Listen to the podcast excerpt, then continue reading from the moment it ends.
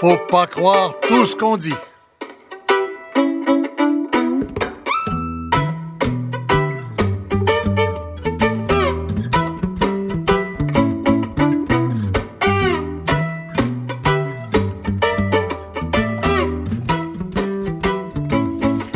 Bonjour, euh, on parle euh, aujourd'hui de demandeurs d'asile politique au Canada. Alors, vous savez qu'il y a deux façons de rentrer dans un pays où on rentre par l'immigration normale, sélective, ou on rentre euh, en demandant l'asile politique. Et là, il y a, c'est, assez complexe et codifié. Normalement, il y a des listes de pays d'où on, euh, d'où on accepte euh, d'être traité, de traiter les gens comme réfugiés politiques, d'autres, d'autres non. des pays sûrs, comme on dit au ministère de l'Immigration, comme on dit au gouvernement. Normalement, un demandeur d'asile arrive à la frontière et demande euh, le statut de réfugié politique, et là, on examine son cas. Euh, vous avez vu sans doute au téléjournal depuis quelques semaines maintenant, depuis le début de 2017, les topos de ma collègue euh, Catherine Kovacs sur la frontière américaine, près du poste frontalier de Saint-Bernard de Lacolle. C'est la route pour Plattsburgh à partir de Montréal, pour les gens qui connaissent. Euh, à peu près à 500 mètres à l'ouest euh, du poste frontalier, il y a un chemin qui s'appelle le chemin Roxham. Et euh, il y a de plus en plus des demandeurs d'asile politique qui arrivent des pays du Moyen-Orient ou d'Afrique du Nord qui passent par là. Pourquoi? Par quel hasard? Ils sont souvent amenés par des taxis. Ils ont parfois été amenés même par des policiers américains. Euh, c'est très étrange ce qui se passe. Ce qui inquiète, c'est que euh, si on prend deux chiffres, euh, je, vous embête plus avec les chiffres par la suite, je vous dis qu'en 2016, il y a eu 2500 demandeurs d'asile politique par voie terrestre entre les États-Unis et le Canada, aux douanes ou, ou illégalement par le bois. Et en 2017, depuis janvier donc, il y en a eu 1860 en trois mois, janvier, février, mars. Et c'est surtout au Québec, 1321 au Québec. Alors, janvier 245, février 432, mars 645, on voit là le sol dégèle, la, neige s'en va, il commence à faire beau. La courbe, normalement, devrait nous amener vers des chiffres euh, au-delà du 1000 par mois. Alors, qu'est-ce qui se passe? Euh, la complicité des autorités américaines est évidente. Il y a un douanier américain qui a dit à ma collègue du téléjournal que euh, c'était pas leur problème aux Américains si les gens entraient illégalement au Canada. Ce n'est pas illégal aux États-Unis d'entrer illégalement au Canada, a dit le douanier. C'est un petit peu baveux, mais c'est comme ça. Les Américains, on est habitués. Ils nous traitent souvent comme ça. Alors voilà, euh, on va essayer de comprendre ce qui se passe exactement avec les, les spécialistes de la chose. Euh, j'ai avec moi en studio François Doré, qui est un témoin privilégié puisqu'il a sa maison de campagne sur le chemin Roxham, à peu près à quoi 500 mètres d'où les gens arrivent? Deux kilomètres, deux kilomètres et demi. Deux kilomètres. Ah oui, mais comme vous faites de la marche à pied tous les jours, Vous, allez visiter nos amis euh, demandeurs d'asile à tous les jours. Tout à fait. Voilà. Et euh, en plus, M. Doré est un ancien porte-parole de la Sûreté du Québec et analyste des questions policières à Radio-Canada encore maintenant, je pense. Oui, oui voilà. Alors, ça s'appelle un témoin privilégié. Euh, j'ai aussi avec moi en studio Mme Mireille Paquette, qui est professeure au département de sciences politiques de Concordia, au Centre d'évaluation des politiques d'immigration. Donc, c'est votre spécialité, ça, les politiques d'immigration, les ententes, les, les affaires byzantines de pays tiers sûrs et de euh, différences entre demandeurs d'asile, réfugiés politiques, immigrants sélectionnés, tout ça. C'est votre spécialité. Ah, Partimus des hôtels, bonjour. La combe, la combe. Euh, la combe, excusez-moi. quand même. Excusez-moi. On n'est pas dimanche, on mais est samedi. mais on travaille fort à l'université. euh, et on est aussi spécialiste de... De la façon dont l'État répond euh, à la présence d'immigrants. C'est-à-dire qu'on a tendance à penser que euh, c'est tout bien organisé, mais ce qu'on voit de nos jours, c'est... Donc, les politiques d'immigration comme C'est ça, c'est exactement ça. Voilà. Stéphane Enfield, qui est en ligne avec nous, avocat en droit de l'immigration. Stéphane Enfield, bonjour. Bonjour, M. Lacombe. On aura euh, Pierre Paulus, le député de Charlebourg, porte-parole de l'opposition conservatrice à Ottawa, et Michel Picard, le député libéral de Montarville, avec nous. Je commence quelques mots d'abord avec euh, François Doré pour décrire la situation. Alors, on en a parlé un peu, donc, euh, chemin parce que est-ce que c'est parce que c'est à 500 mètres euh, du, euh, du poste frontalier? Ben, Pourquoi les gens passent par là? C'est plus à 4 km du poste frontalier. 4 km, on 4 km. J'ai mal lu ma carte. Le poste frontalier en, qui relie... Des, des échelles de kilométrage sur Google Maps, c'est pas évident. non, c'est pas, pas clair non plus. le poste frontalier Saint-Bernard-de-la-Colle qui relie la 15 et la 87, le chemin qui mène à Plattsburgh, vous l'avez dit. 4 km à l'ouest, il y a une route non surveillée qui est le rang Roxham, qui a déjà été une route continue, mais pour depuis des années, il y a un fossé qui a été creusé. Des, euh, une route qui est rentrée aux États-Unis. Ah oui, tout à fait, tout à fait. Il y a un fossé qui a été creusé le long de ce qu'ils appellent en anglais la cut line, mhm. euh, l'espace désherbé où il n'y a pas de végétation. Il y a une borne, il y a de la surveillance électronique qui se fait. Il y a des panneaux qui disent bon, euh, vous n'avez pas le droit de passer, mais il n'y a pas de clôture, il n'y a pas de mur. Cet endroit-là, il est privilégié justement par les gens qui veulent entrer au Canada, mhm. euh, à cause peut-être de la proximité du poste frontalier, à cause de la proximité avec Plattsburgh, et il est utilisé de plus en plus. Il était pas rare, je vous dirais. Non, il était plus rare il y a un an de voir des familles passer devant, devant chez moi, euh, des familles complètes, papa, maman, les enfants, la mhm. poussette, les bébés, les grosses valises qui venaient de l'aéroport. Maintenant, on ne les voit plus parce qu'ils sont interceptés, ces gens-là, dès leur entrée sur le territoire canadien par les policiers de la GRC. On a vu une augmentation extraordinaire au cours des derniers mois mhm. Euh, mhm. du nombre de, gens qui sont Mais vous dites, l'année passée, il y en avait déjà. Ah, euh, c'est un phénomène, c'est un phénomène qui, existe depuis plusieurs années, sauf qu'il est en constante augmentation au cours, notamment des trois dernières années. Et, les trois derniers mois, Les trois derniers mois, six mois même, euh, je pourrais aller jusqu'à six mois, mhm. où ça augmente sans cesse. pourquoi vous dites avant, vous les voyiez passer devant chez vous en tirant leurs valises. Pourquoi est-ce que maintenant la GRC les attend à la frontière pour les ramener gentiment au poste frontière voir les douaniers? À cause de l'augmentation des passages, euh, on est rendu, on, il n'est pas rare de voir une vingtaine de personnes au quotidien traverser ce, chemin-là, mhm. du moins entrer au Canada. Il y a une présence permanente de la GRC. Avant, ils patrouillaient. Oui, c'est leur travail de surveiller la frontière, mhm. d'assurer la sécurité de la frontière. Ils patrouillaient, donc ils étaient mobiles. Euh, évidemment, les caméras de surveillance permettait de voir les gens entrer. Ils pouvaient se trouver à des kilomètres de là, venaient les chercher sur le rang Roxham pour les conduire au poste frontalier. Mais la raison, c'est pour s'assurer qu'ils vont aller rencontrer des douaniers, c'est ça? Ben, en, fait, le fait d'entrer au Canada de cette façon-là n'est pas une façon appropriée. Les policiers... Euh, carrément illégal. Ben, carrément illégal. Les policiers leur disent, euh, quand ils descendent des voitures taxi euh, du côté de New York, leur disent N'entrez pas au Canada de cette façon-là. Si vous entrez, vous allez être arrêté et conduit au poste frontalier. Allez immédiatement au poste frontalier faire votre demande. Sauf qu'il y a un jeu ici. Les Américains savent très bien que s'ils sortent par le, le Roxham Road et entrent sur le chemin Roxham, ils ne les revoient plus. S'ils se présentent au poste frontalier, parce que, à cause de cette fameuse entente sur les tiers pays sûrs, ils devraient présenter leur demande de réfugiés aux États-Unis. Ils y sont en vertu d'un visa qui est tout à fait légal. Mhm.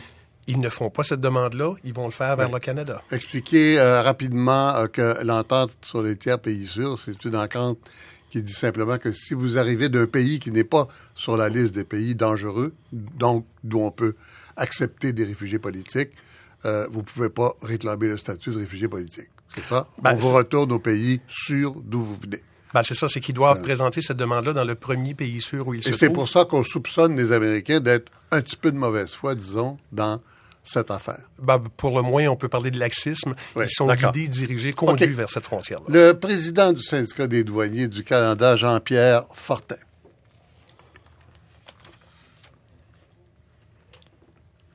Monsieur Fortin, bonjour. Oui, bonjour. Alors, si je comprends bien, là, les policiers les arrêtent et vous les amènent au poste frontière. C'est comme ça que ça se passe. C'est exactement ça. Euh, les, gens, les demandeurs d'asile, euh, habituellement, sont débarqués euh, proches, soit par taxi, soit mm. par d'autres mm. moyens, mm. et, ils vont traverser sur le fameux chemin Roxham. Et c'est la police qui, vous les amène. Et c'est la police, la gendarmerie royale, oui, qui les amène au poste frontalier de la côte. OK. Est-ce que la procédure est la même au Québec, au Manitoba, à Saskatchewan, puis en Colombie-Britannique? Euh, elle diffère quelque peu du fait que le corridor à, Saint-Bernard-de-la-Colle euh, est, en est un de très actif. Alors que si on compare avec le côté du Manitoba, il n'y a pas de route comme le chemin Roxham. Donc, c'est fait de façon plus aléatoire. Les gens traversent par des champs, par des prairies, par des chemins ferroviaires. Donc, donc c'est pas aussi précis. Mm-hmm. Puis en Saskatchewan? Euh, Saskatchewan, même chose. Donc, il n'y a, pas de chemin. Euh, en Colombie-Britannique, cependant, il y a aussi un corridor assez actif. Euh, euh le chemin s'appelle euh, Zero, Avenue Zero. Donc, c'est un autre corridor qui est passablement actif là, en Colombie-Britannique. Là. Ça, c'est un chemin qui est à côté d'un des, des, très gros bureaux mm. qui, qui, est Pacific Highway. Mm. Maintenant, on nous dit que c'est pas nouveau. Là. Il y a toujours eu du monde qui passe comme ça. Est-ce que c'est exact? Il y, a, toujours des gens qui passaient, mais par rapport à des demandeurs d'asile, c'est certainement un fait qui est nouveau et je vous dirais que c'est un fait nouveau suite aux élections américaines que, que nous, on a observées. C'est très, très ah clair. Ah oui. les demandeurs d'asile... Le fait de passer par le bois, là. Non, euh, c'était très rare que ces gens-là vont passer dans le bois. Il y avait de la contrebande qui se faisait entre les bureaux, cependant. Est-ce hmm. qu'il y avait de la criminalité? Absolument. Il y a toujours eu de la criminalité entre les bureaux. Mais là, visiblement, c'est pas de la criminalité. Est-ce que, quand vous recevez ces gens-là, je veux dire, de leur part à eux, là, je parle des, demandeurs d'asile, est-ce que les, les, douaniers essayent de savoir d'où ils arrivent, par où ils sont passés, qui les a amenés? Est-ce que ça fait partie de l'interrogatoire, ça? Absolument. Dans le but de pouvoir déterminer là, toute la, question d'admissibilité. Donc, on, va, euh, les, agents vont passer chacun de chaque demandeur par une entrevue assez serrée. Donc, les, gens vont être questionnés de leur provenance. OK. Alors, qu'est-ce euh, qu'on sait? Qu'est-ce qu'on ben, sait? Est-ce qu'il y a un point commun? Est-ce qu'il y a...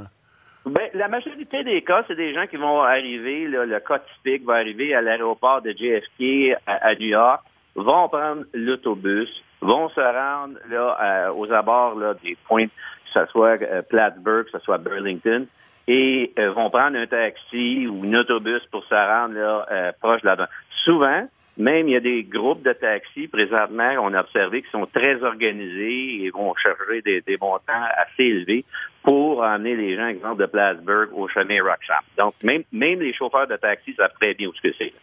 Est-ce que euh, vous en savez assez pour savoir s'il y a une organisation derrière ça qui les prend euh, à New York ou ailleurs et qui les prend en charge et qui les amène ou leur dit où aller contre euh, rémunération?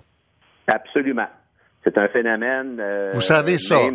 on sait absolument que souvent, lors des entrevues qui est faites avec nos agents, c'est souvent des scénarios que, euh, que les demandeurs d'asile vont partager avec, euh, avec nos agents. Oui.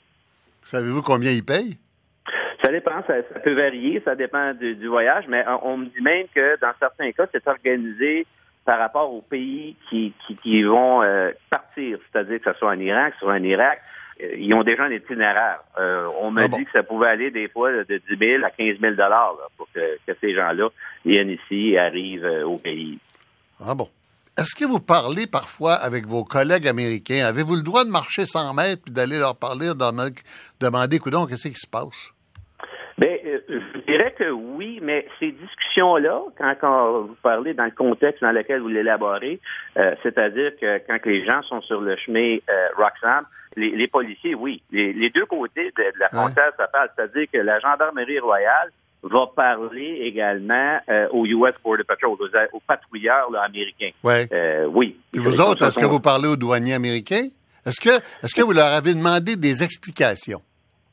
Euh, écoutez, pas vraiment, pas à ma connaissance. Est-ce que moi j'ai parlé à mon, mon homonyme du côté américain? Non, mais il y a déjà il y a eu quelques discussions avec des gens du syndicat également américain avec qui on a parlé. Hmm. Et, c'est un fait qui est unique, le, fait que euh, on, semble, en tout cas à l'heure actuelle, euh, que le côté américain semble faciliter ce passage des, migrants. Donc, c'est-à-dire que les, Américains, les patrouilleurs même, vont, vont indiquer où est le chemin Roxham et vont dire aux, demandeurs d'asile euh, où la police euh, se situe. C'est-à-dire, marchez tout droit sur la rue euh, Roxham et vous allez être pris en charge par la Gendarmerie royale du Canada. Et après ça, les policiers nous les, nous les emmènent au bureau euh, de, douane, à la colle, dans le cas présent. D'accord. On, va prendre les photos, on va hmm. prendre des empreintes digitales, on va faire toute la question d'entrevue. Et encore une fois, ce qui est important de noter, chaque dossier habituellement prend huit heures par demande. Oh là, 8 heures par personne?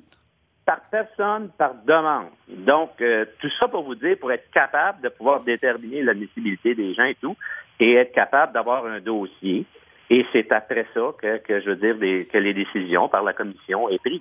C'est de la façon que ça fonctionne. Avez-vous été témoin ou avez-vous des membres de votre syndicat qui ont été témoins que des policiers américains ou au moins des officiels euh, ont, même eux-mêmes reconduit des gens à la frontière parfois?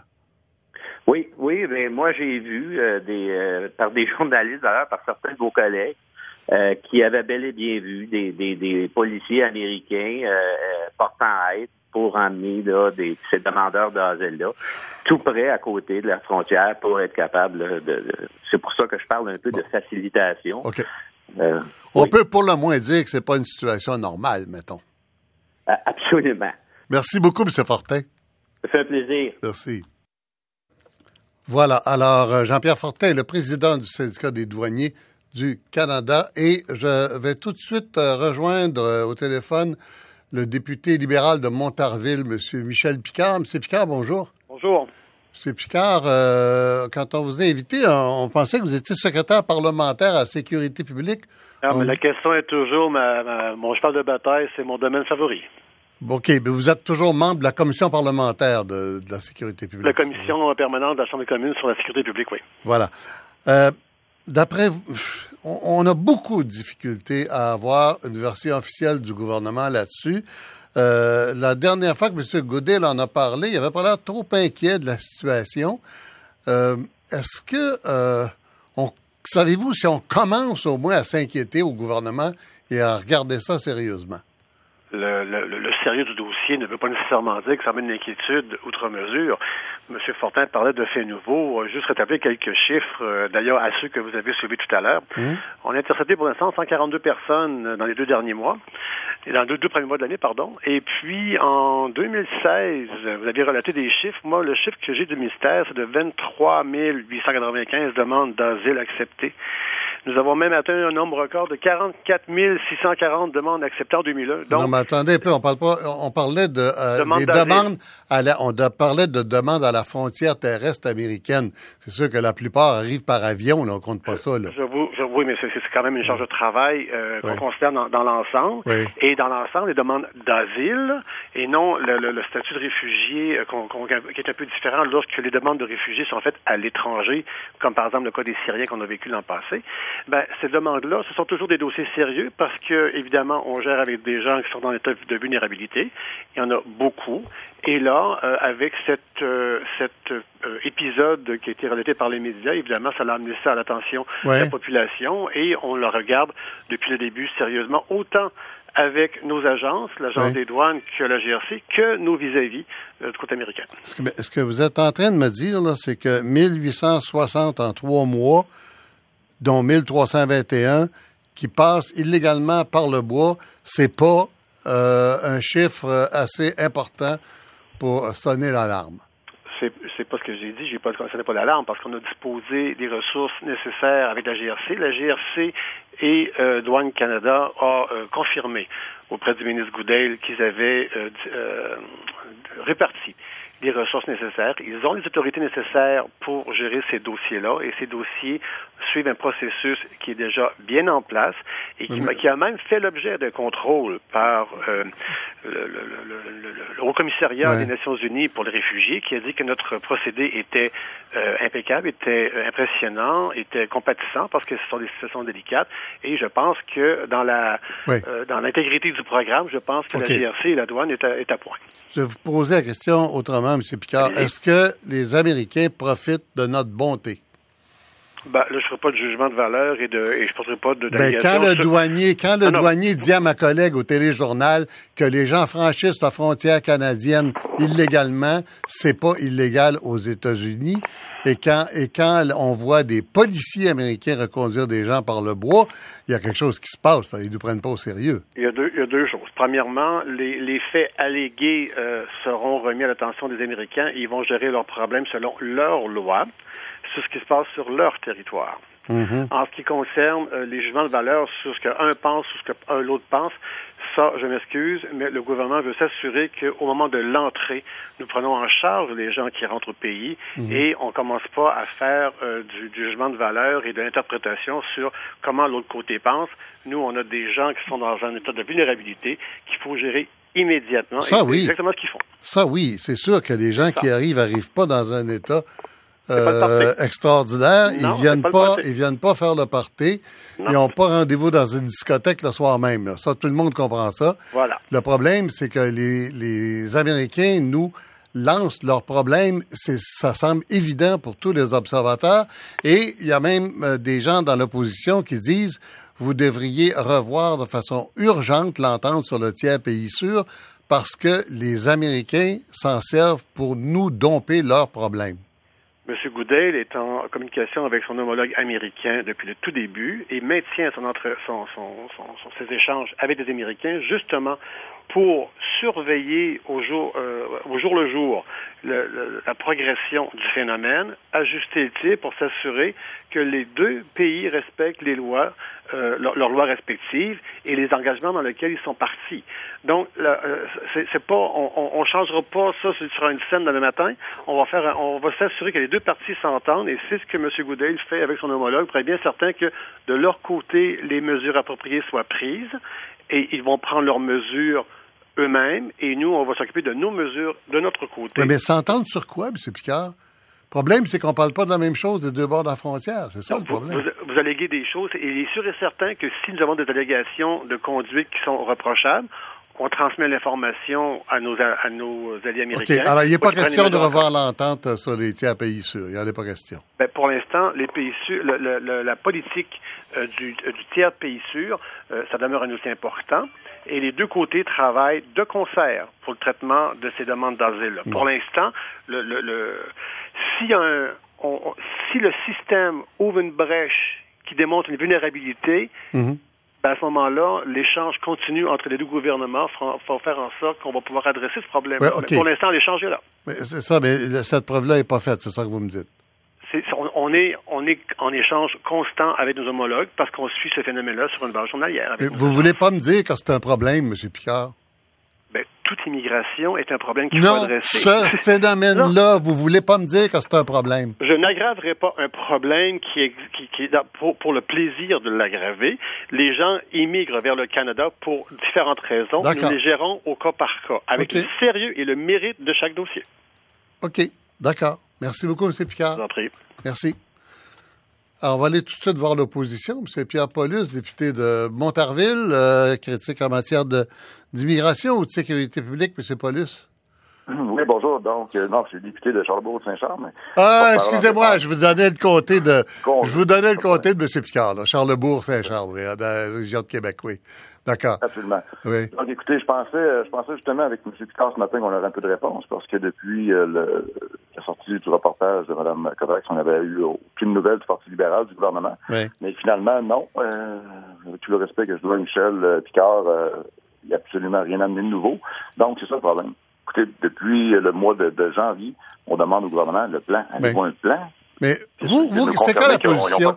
La position du Parti conservateur là-dessus, c'est quoi? Est-ce qu'il faut revoir l'entente sur les tiers pays sûrs? Parce que autant du gouvernement Harper, vous avez appliqué cette entente-là comme les autres gouvernements. Absolument.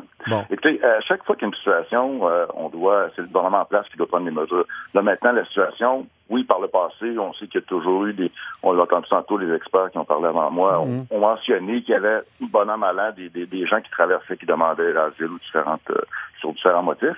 Mais maintenant, une situation qui est aggravée, qui est aggravante, qui, qui, qui peut-être provient de, la présidentielle de M. Trump, mhm. peut-être. Mais ça, nous, en tant que pays, on doit assurer l'intégrité de notre frontière, assurer l'intégrité du Canada, peu importe les raisons.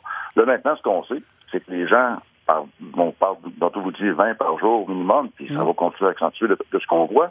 Euh, on doit les contrôler, prendre des mesures. Mais le problème qu'on a, c'est que le gouvernement ne nous dit rien. M. Peter vient de mentionner, on les traite au cas par cas. Ben oui. C'est pas ça qu'on attend. ce que je comprends, c'est que c'est pas c'est pas un nombre dramatique par rapport au nombre total dont on parlait. M. Picard parlait de 40 000 réfugiés politiques par année. Oui, on parle des gens qui font des demandes dans, oui. dans les pays. On, parle de l'ensemble des réfugiés politiques. C'est pas la même chose du tout. Et ça, on est pour ça. Nous, on n'a aucun problème. Mais maintenant, c'est notre frontière. Euh, il y a des trous un peu partout. Il y a le, fromage ouais. Puis là, maintenant, on fait quoi? Oui. c'est difficile. Ce que je comprends, ce que, évidemment, vous, vous êtes dans l'opposition.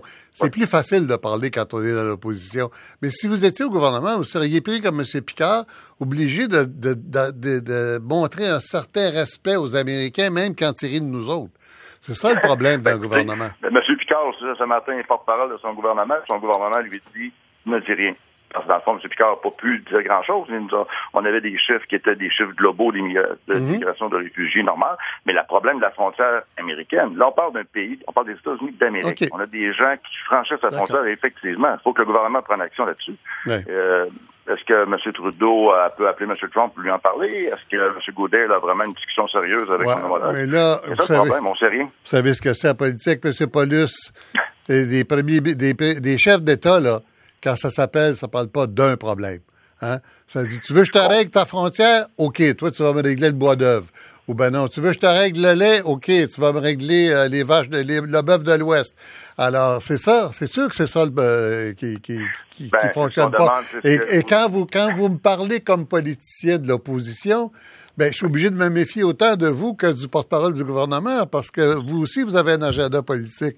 C'est ça qui est difficile. je ne suis pas en place, je ne suis pas au gouvernement. Peut-être dans deux ans, on reviendra au gouvernement. Mais pour l'instant, les gens qui sont en place, euh, Justin Trudeau et son équipe, c'est à eux de prendre les mesures, de protéger le Canada, de protéger les Canadiens et s'assurer que qu'on enlève l'inquiétude autour de ça. Les gens de la, GRC, les douaniers, lèvent un drapeau rouge en disant aidez-nous, faites quelque chose, ça n'a pas de bon sens. Puis là, on est d'un côté inquiété, vous pensez en occupe, mais de l'autre côté, on continue à avoir des, centaines de personnes qui rentrent ici. Puis maintenant, ces gens-là, on a près de 2000 depuis le euh, mois de janvier. Ils sont, sont rendus Ces gens-là sont, accueillis chez nous. On fait quoi, là? On pas, personne ne nous dit rien. Déjà, déjà qu'il y a un backlog, un backlog, comme on dit en latin, important en termes de, réfugiés politiques. Hein? Des dossiers en retard, il y en a beaucoup. Donc, c'est ça. Nous, ce qu'on demande, dans le fond, c'est d'avoir euh, un briefing, que le ministre ou le premier ministre nous donne un briefing de la situation. D'accord. explique c'est quoi les mesures qui sont prises, c'est tout. Qu'on vienne en public là-dessus. Merci, M. Paulus. Merci beaucoup. Député de Charlebourg et non pas Montarville, c'était M. Picard. Merci. Alors, voilà, Stéphane Enfield, euh, qui est euh, avocat de l'immigration, qu'on connaît comme consultant souvent là-dessus. Stéphane Enfield, vous avez, vous avez entendu les politiciens, là? Oui. Euh, ça vous dit quoi? Ben, en, quelle situation on est, là? Oui. En fait, je ne veux pas faire de politique, là, mais euh, je trouve que le Parti conservateur euh, n'a pas de leçon à faire au gouvernement actuel en matière d'immigration. Mmh. je rappellerai que sous le gouvernement conservateur, il y a eu des bateaux de réfugiés qui ont accosté au port de Vancouver. il y a eu des Hongrois et des Roumains qui ont passé euh, à chaque semaine illégalement la frontière euh, à la hauteur de Sherbrooke. Euh, alors, c'est pas un phénomène nouveau.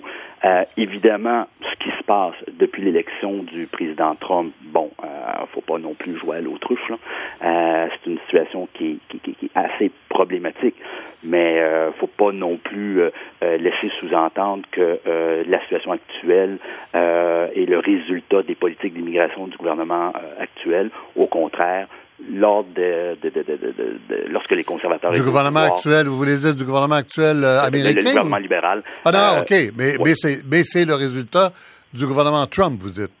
Ben, en fait, en fait, ce qu'on voit présentement, oui, et, euh, et, j'aimerais quand même rectifier certaines choses qui ont été dites par, qui ont été dites par, par, par vos invités.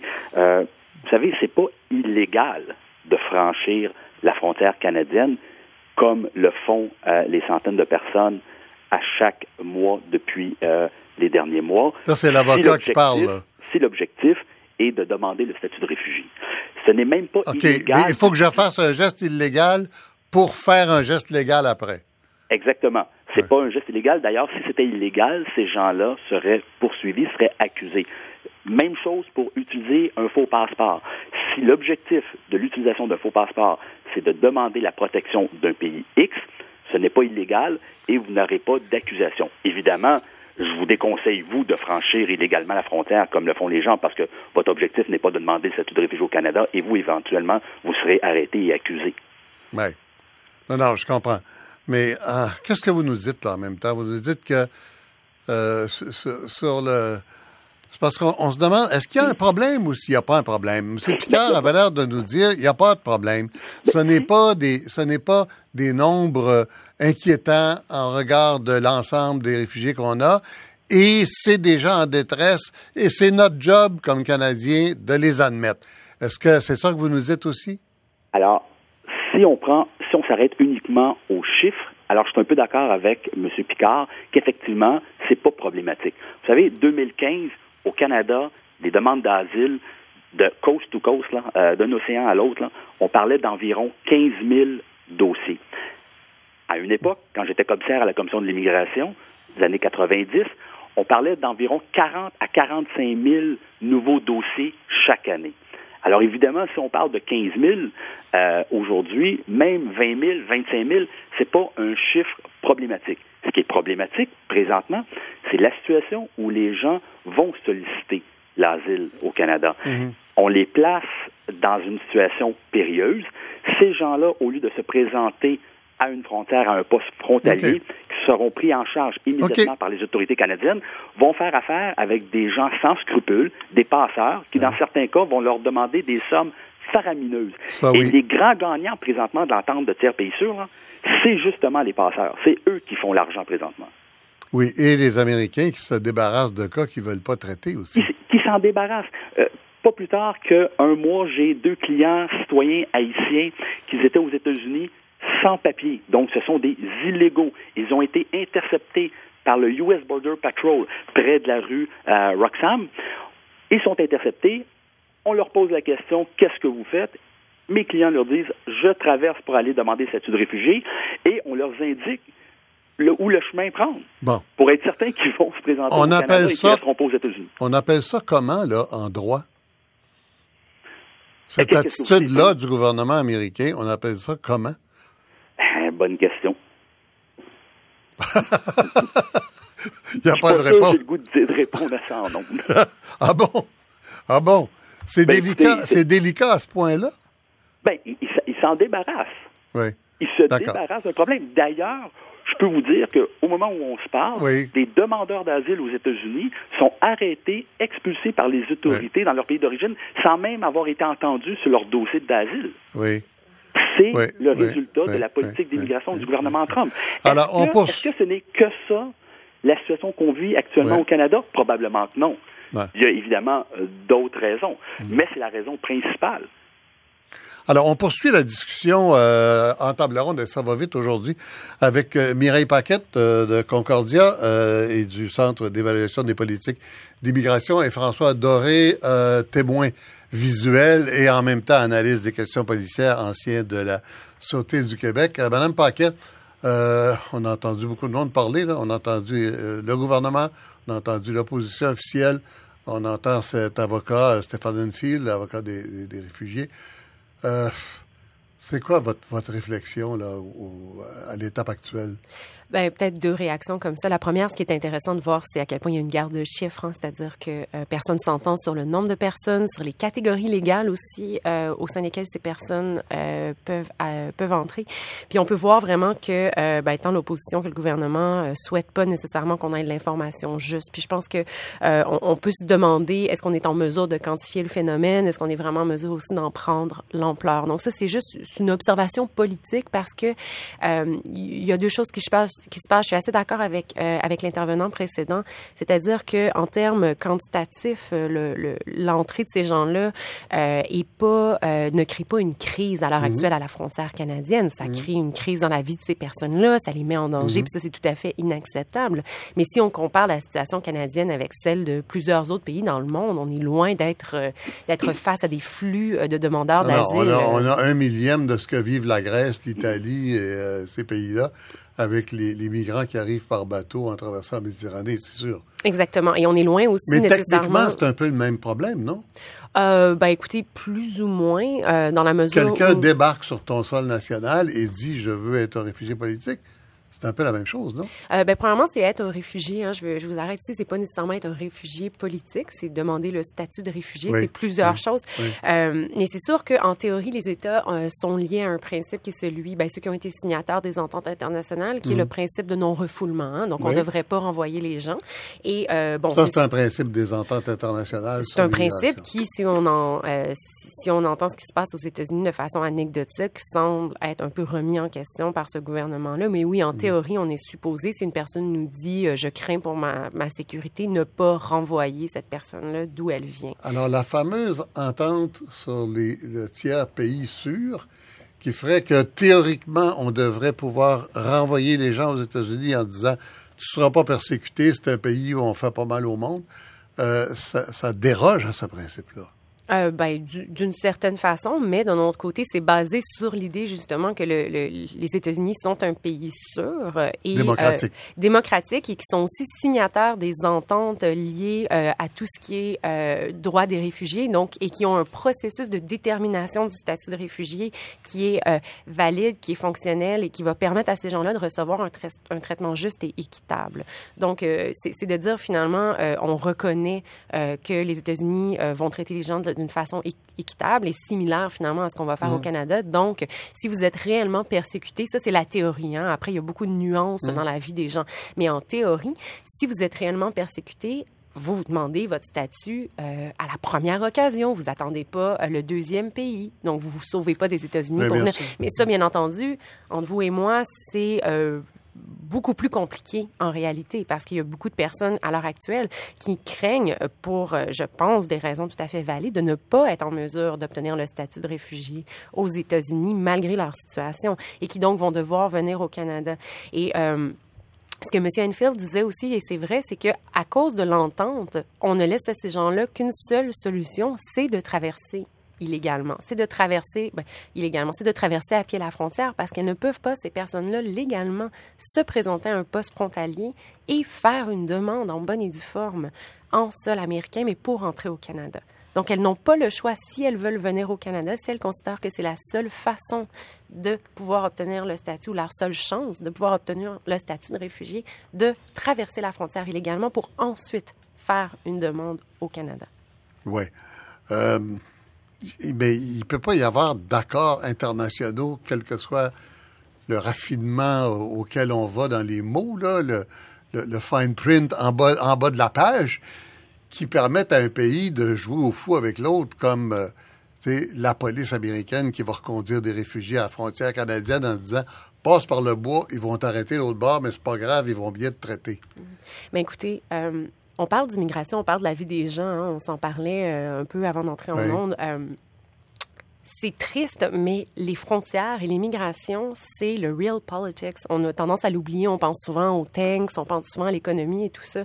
Mais c'est vraiment là où l'État se sent tout à fait à l'aise de dire à des gens, non, vous ne pouvez pas entrer et je ne m'intéresse pas à savoir si vous allez en mourir, si vous allez en, si vous allez en souffrir et quoi que ce soit.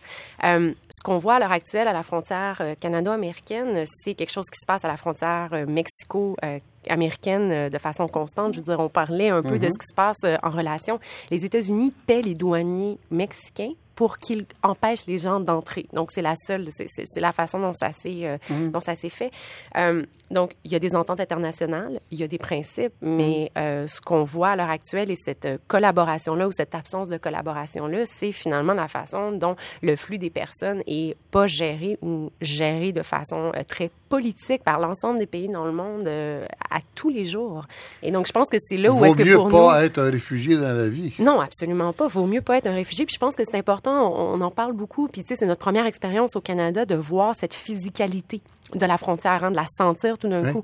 Mais c'est important de se rappeler que la majorité des gens ne vont pas aller prendre cette décision-là de traverser la frontière avec leurs valises, leurs enfants, à moins de vraiment craindre pour leur vie. C'est des gens qui, euh, c'est pas une décision facile. C'est pas une décision que les gens prennent de mm. façon, euh, de, de, de, bah, parce qu'ils ont envie finalement de vivre l'expérience canadienne. On est face à des gens qui ont besoin d'aide et on a des obligations internationales, je pense, euh, qu'on doit respecter. Donc, je pense que il y a la question de savoir est-ce que les Américains font euh, une bonne ou une mauvaise chose. Il y a la question de savoir comment est-ce que le Canada pourrait intervenir mm.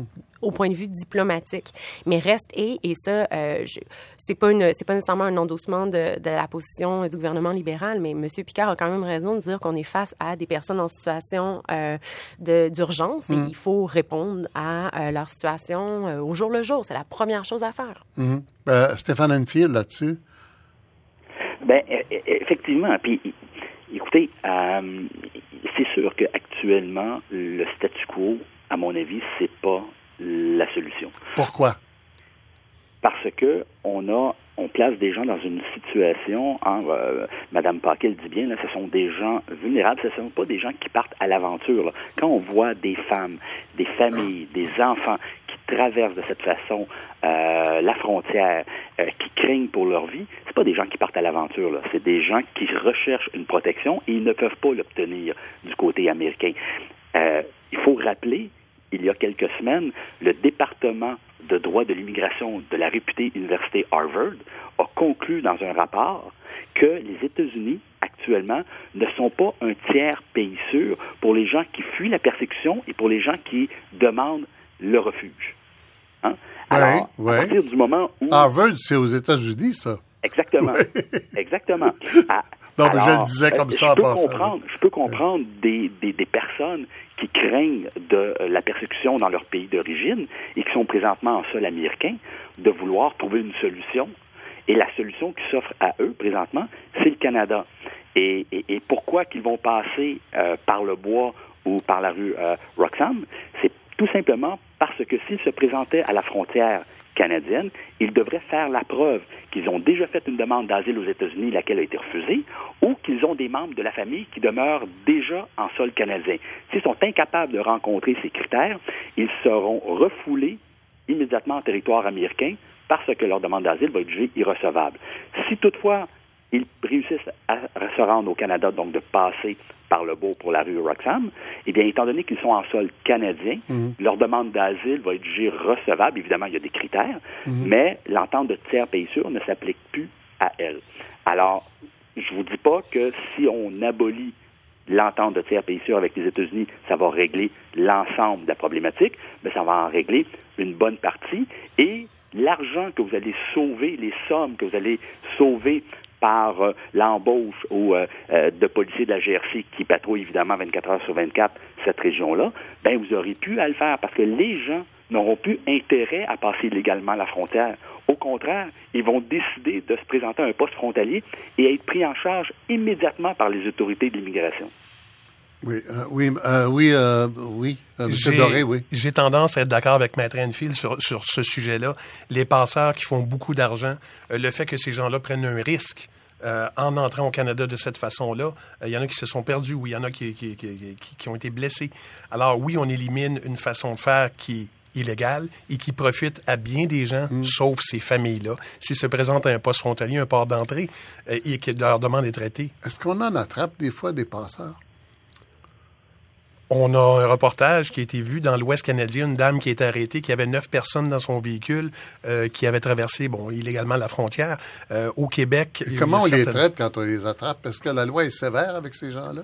Je n'ai malheureusement pas de souvenir de dossiers où les gens ont été arrêtés et, ont, eu à purger des peines de prison. Il faudrait voir avec M. Enfield, mais je sais que les conservateurs ont quand même euh, créé tout un cadre législatif pour ce qui est du trafic humain et, euh, et, des, euh, et des, des, agents d'immigration, pas des agents, mais des, des consultants en immigration qui fraudaient. Donc, j'imagine qu'il y a quand même des dispositions légales assez importantes, mais de là à voir comment est-ce que c'est jugé après. oui, effectivement, la loi. Oui, Stéphane Enfield, oui. Sous, sous le régime conservateur, là, et on a juste à se référer à l'article 117 de la loi sur l'immigration, où euh, on fait d'ailleurs une distinction entre le passage, faciliter le, passage euh, d'immigrants, donc moins de 10 personnes versus plus de 10 personnes. Alors, euh, oh les, peines d'emprisonnement et les amendes sont vraiment considérables. Oui, parce que quelqu'un qui a un commerce comme ça, c'est carrément inhumain, là. Quelqu'un qui surtout avec les, tarifs euh, dont on entend parler. Là. Euh, M. Fortin parlait de, de 10 à 15 000 dollars si on prend le deal au pays d'origine. Et puis qu'on dit tu vas te rendre au Canada comme ça, euh, ça mérite ça mérite des peines de prison assez longues, ça. Exactement. Et, là où, le bas blesse, c'est euh, le cas d'un chauffeur de taxi, par exemple, qui, euh, qui est à New York et qui va euh, demander jusqu'à 1000 dollars américains par tête.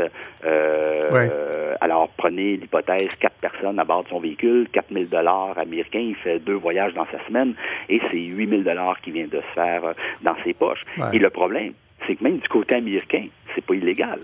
Il prend un passager, il l'emmène à quelques mètres de la frontière canadienne et il ne l'aide pas à franchir illégalement, évidemment. Il ne se présente pas à la frontière avec lui, il ne l'aide pas à passer. Mhm. Non, il, ne porte même pas ses valises. Pardon? Il porte même pas ses valises. En plus. Oui, d'accord. Euh, et ça, c'est pas illégal. Il y a plein de choses. Il y a plein de choses là-dedans. Je sais pas. Quelle est la morale de l'histoire? Alors, je vais passer, en disant qu'on va essayer de conclure euh, parce que là, j'essaie de me d'imaginer ce que les auditeurs euh, pensent. Bon, c'est sûr qu'on dit il y a des réfugiés qui sont en détresse, il faut les admettre, arrêter de faire un scandale avec ça. D'accord. D'autre part, les Américains nous envoient leurs problèmes, on est obligé de le prendre. Le gouvernement ne veut pas nous donner des données précises là-dessus.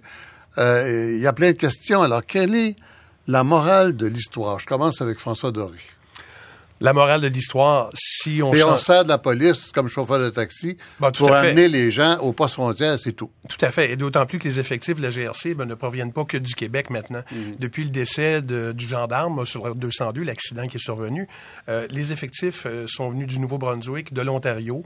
Alors, c'est un coût euh, astronomique au niveau de la présence policière si l'entente sur les tiers pays sûrs est modifiée de façon à ce que les gens puissent se présenter dans un poste frontalier, euh, oui, on pourrait retourner les policiers faire du travail de police.